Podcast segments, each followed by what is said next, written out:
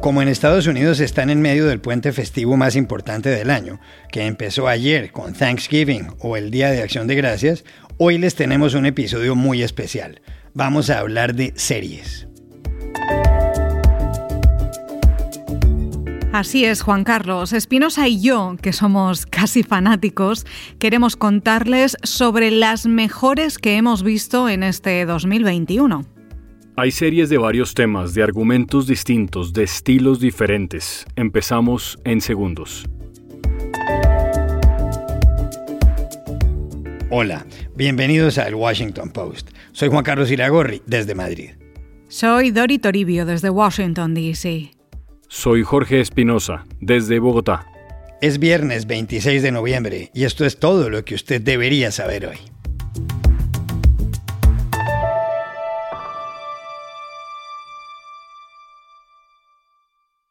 Como estamos en el puente festivo más importante del año en Estados Unidos, el de Thanksgiving o Día de Acción de Gracias, que empieza el último jueves de noviembre, les tenemos un episodio especial. Mis compañeros Dori Toribio y Jorge Espinosa, que son fanáticos de las series, van a contarnos en menos de 15 minutos cuáles son las mejores que han visto en este 2021 que está por terminar. Dori.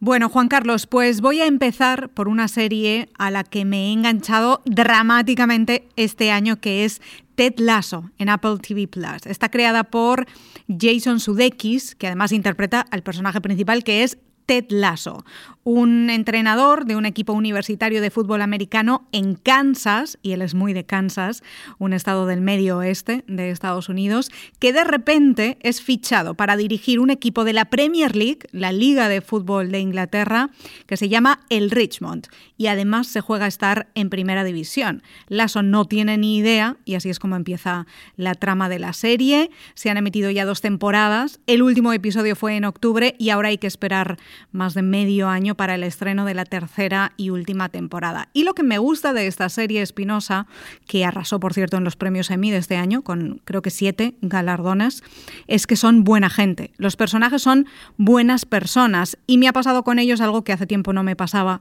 con una serie de televisión y es que me importan. Quiero que estén bien, que les vaya bien en la vida y que les vaya todo bien. Estoy incluso sopesando comprarme algo del, del merchandising, tipo una sudadera, un jersey de Roy Kent, que es uno de los futbolistas de la serie, algo que no he hecho nunca en mi vida, pero oye, igual cae para Navidad. Dori, tengo una pregunta. Yo vi la serie, me gustó mucho también, pero quiero saber si estás de acuerdo conmigo. Uno no tiene que ser un fanático del fútbol, ni le tiene que gustar el fútbol para que la serie le genere enorme entusiasmo.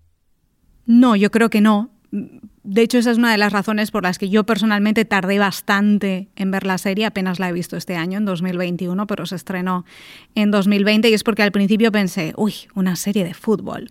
Pero en realidad, sí, el fútbol es parte de la serie, pero no es el centro de la serie. Para mí, el centro de la serie, lo dijo Sudeikis en, en la reciente ceremonia de los Emmy cuando recogió su galardón, la serie va, además de fútbol, de bondad, de cómo hay personas que son buenas personas y cómo, aunque a veces hagan cosas malas, pero son buenas personas.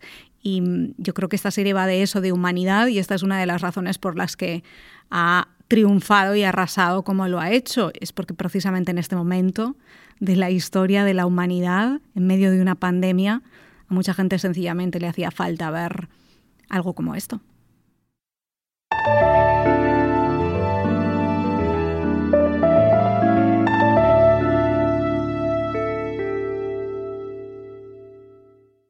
Una cifra, Dori, después de la recomendación de Ted Lasso. 840 mil. 840 mil personas desde 1999 han muerto en Estados Unidos durante la epidemia de sobredosis de drogas. Y esta cifra sigue subiendo.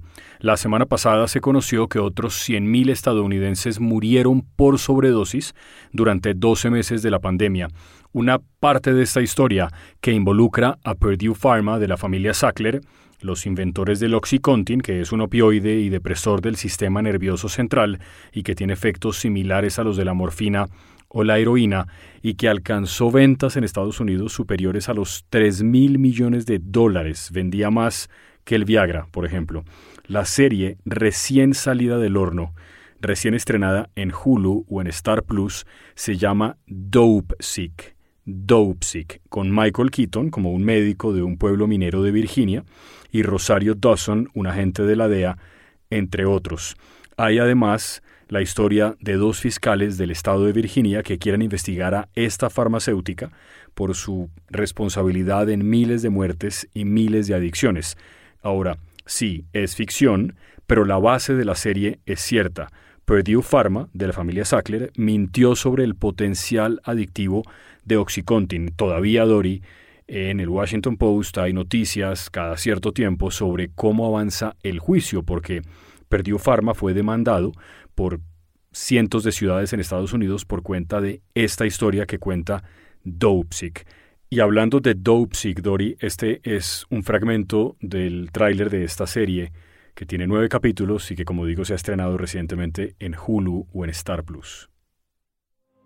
No puedo creer cuántos de ellos están muertos. Hemos empezado a ver algo que puede ser grande. Oxycontin. Purdue Pharma ha estado promocionando la droga como algo que no es adictivo, cuando claramente lo es. Todos sus doctores estarán preguntando cómo es esto siquiera posible. Su más exitoso argumento son estas palabras mágicas. Menos del 1%. Menos del 1. Menos del 1. Menos del 1. Menos del 1%. Se volverá adicto. Y este será un asunto que seguirá en las portadas eh, y en los noticieros aquí en este país por mucho tiempo, seguramente. Y voy a pasar a otro tema, voy a cambiar algo de tono para hablar de un estreno reciente dentro de la avalancha de estrenos que están teniendo lugar en estos últimos meses de 2021 de nuevas series y de nuevas temporadas. Este es uno de los recientes y es el de la serie documental sobre Pau Gasol, que es el mejor jugador de baloncesto español de todos los tiempos. En octubre anunció su retirada del deporte profesional después de más de dos décadas de carrera. Fue dos veces ganador de la NBA, la Liga Estadounidense de Baloncesto Profesional. Aquí jugó con Los Ángeles Lakers, con los Chicago Bulls y el 12 de noviembre llegó a Amazon Prime Video una docuserie que rinde homenaje a esta gran trayectoria. Se llama Pau Gasol, It's About the Journey o Pau Gasol, lo importante es el viaje, y se ha estrenado simultáneamente en 200 países. Aún no he visto cifras de descargas, pero Espinosa es una absoluta maravilla porque muestra esa doble cara que muchas veces no vemos de los deportistas, que es esa cara más personal, más familiar y todo lo que rodea a las decisiones dentro del deporte, en este caso a poner fin a una carrera exitosa después de, más de 20 años.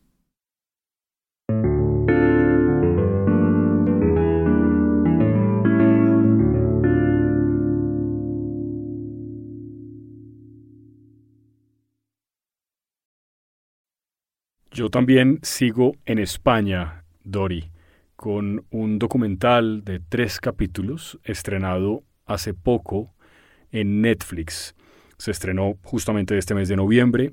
Trata sobre un caso que estoy seguro que recuerdas, Dori. La desaparición de Marta del Castillo, una joven de 17 años de Sevilla que nunca volvió a casa la noche del 24 de enero de 2009. Han pasado casi 13 años y no se sabe dónde está su cadáver y quién es finalmente el responsable de su desaparición y de su muerte. En España fue un caso muy mediático, tanto que, de hecho, el documental ahora mismo es el más visto en ese país, superando a El Juego del Calamar, serie que hemos eh, recomendado y de la que hablamos en el post. Cada episodio de este documental de tres capítulos dura 60, 70 minutos y muestra los detalles del caso, las versiones de los implicados, un exnovio, la familia de ese exnovio, su hermano sobre todo, los juicios y finalmente las condenas. La serie al final sirvió para que se ordenaran nuevas pruebas de las antenas de los celulares para poder entender dónde estaban las personas involucradas en las horas en las que Marta desaparece y posiblemente muere. La serie me gustó mucho, está muy bien narrada, muy bien contada. Los papás de Marta son por supuesto una pieza fundamental de la manera como cuentan la historia.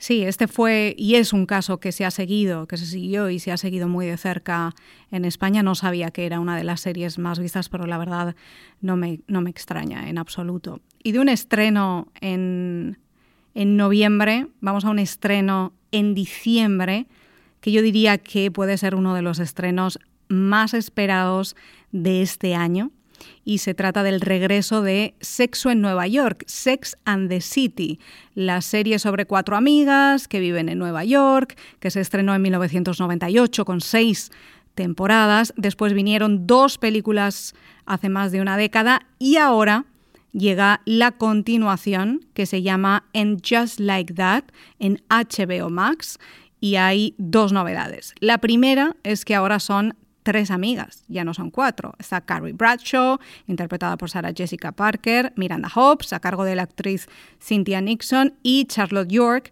personaje interpretado por Kristen Davis. Pero falta Samantha Jones porque la actriz Kim Cattrall dijo que, que no, que muchas gracias, pero que más no, o por lo menos que no de momento.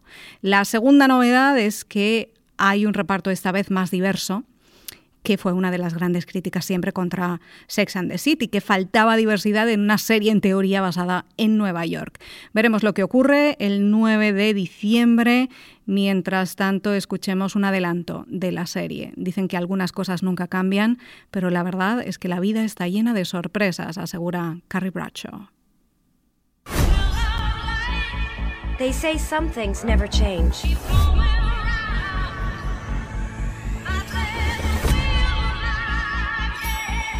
But the truth is, life is full of surprises. Bueno, tendrá Sex and the City el gran reto de tratar de hacer una segunda parte tantos años después de una serie que fue tremendamente exitosa y que probablemente marcó una época en Estados Unidos y en el mundo de las series de televisión.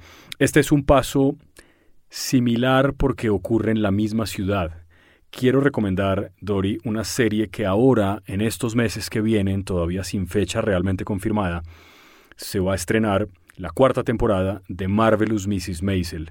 Marvelous Mrs. Maisel fue una serie que tuvo una pausa por cuenta de la pandemia y que cuenta la historia a finales de los 50, a principios de los 60, en Nueva York, en Manhattan, de Mrs. Maisel, que es Rachel Brosnahan, una actriz joven, 31 años, que interpreta a una recién divorciada que un día y por una circunstancia personal termina en un nightclub haciendo lo que hoy se conoce como stand-up comedy.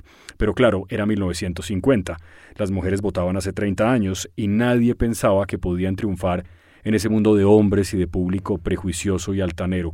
Es una comedia con dos actuaciones que son extraordinarias, la de Brosnahan como Maisel y la de Alex Borstein que pronto se convierte en la representante de Maisel.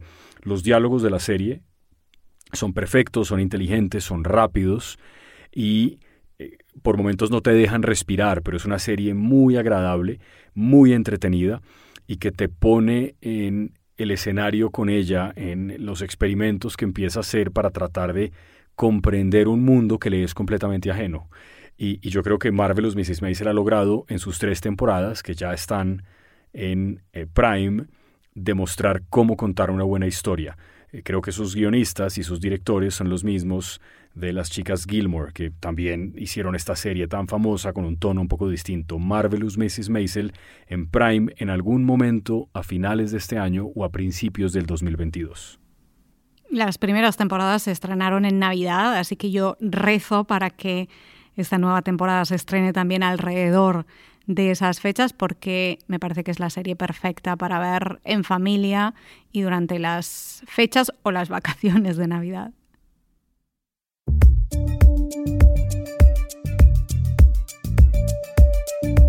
Gracias Dori, gracias Espinosa.